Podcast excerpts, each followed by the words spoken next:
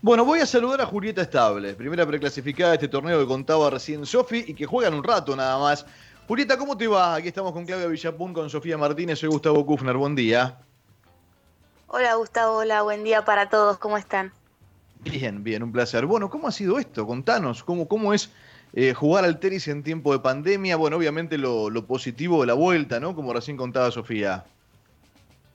Sí, estuvo, la verdad que fue unos tiempos eh, duros para todos, eh, sobre todo quizás para las que estamos en capital viviendo, que todo se atrasó un poco más, pero bueno, siempre le buscamos la, forma de, seguir trabajando y seguir mejorando con mi equipo de trabajo. Eh, tuvimos entrenamientos por Zoom, también charlas por Zoom, así que siempre buscando la manera de seguir mejorando de alguna manera.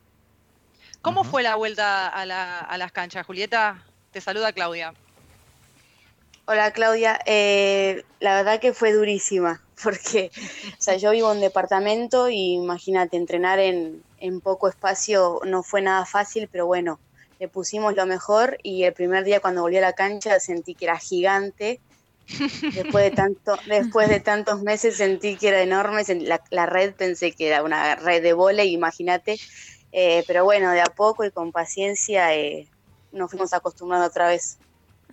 ¿Cómo está laburando la Asociación Argentina de Tenis para que haya torneos? Digo, porque es muy importante para ustedes poder tener competencia. Sí, este año la verdad que hicieron, bueno, antes de la pandemia, ya en febrero y en marzo ya había bastantes torneos así a nivel nacional y tenían en mente hacer también varios torneos a nivel profesional e internacional creo que se están poniendo las pilas, hay un gran equipo de trabajo en la Asociación Argentina, tanto como en la de varones como en la de mujeres, se está creando un, un buen equipo y creo que va en progreso.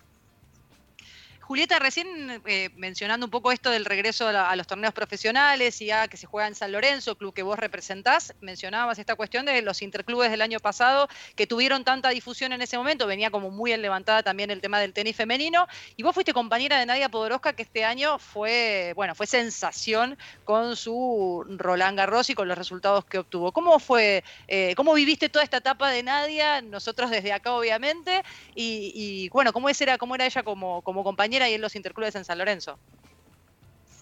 Sí, a Nadia la conozco, somos de la misma edad, así que compartimos también mucho la etapa junior, así que nos conocemos desde muy chicas y hemos transitado muchos momentos juntas, tanto buenos como malos, y obviamente todo lo que está transitando y todo lo que está viviendo a mí me llena de orgullo poder, poder ver sus logros eh, y me pone muy contenta por ella, por todo su equipo y también por el tenis femenino que, que de alguna manera sigue creciendo y ahora tenemos una nueva referente que es Nadia.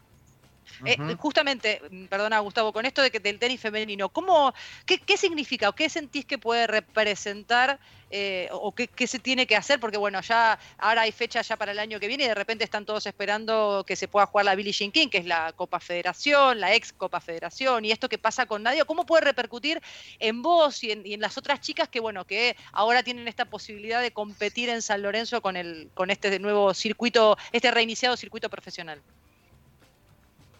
Motivación, mucha motivación. Yo creo que ahora ver los resultados de nadie y ver que le está yendo tan bien es como que a uno le da más ganas de seguir apostando y decir como que si ella puede, porque los que estamos quizás un poco más abajo también eh, podemos. Y también en cuanto a que también la asociación va a querer hacer más torneos para que las chicas más chicas eh, puedan seguir progresando y quien te dice en un par de años tener un, más cantidad de chicas dentro de las 100, ojalá. ¿Jugás en un ratito, Juli? Sí, a las once y media juego. Eh, digo, eh, físicamente se nota, digo, o, el tema de la práctica, decías lo de Zoom, ¿no? Que hablando con muchos deportistas nos contaban, no, no, no sé si lo, lo, malo, pero sí lo diferente, lo distinto, ¿no? Acomodarse a todo eso. ¿Físicamente costó volver a una cancha o no? Son muy jovencita, ¿no? Quizás también eso juega a favor. Sí, a ver, no, no, te voy a mentir, costó, obviamente. Encima, eh, como te dije antes, entrenando en un departamento, irte a una cancha de tenis, como que el espacio es muy distinto. Pero, pero bueno, sabía que tenía que tener paciencia y que iba a ser, por suerte, un proceso que no tenía torneos ni nada, así que me iba a poder volver a adaptar bien. Juli, lo mejor, eh, que tengas un, buen final de año en el medio de todo esto y ojalá que también sea eh, mejor y, muy bueno el, año que viene, el 2021. Gracias por esta charla. No, a ustedes muchas gracias por, por invitarme y bueno, les agradezco. Julieta Estable charlando con nosotros con la vuelta de la actividad oficial en el tenis argentino y obviamente con la vuelta también en el circuito femenino.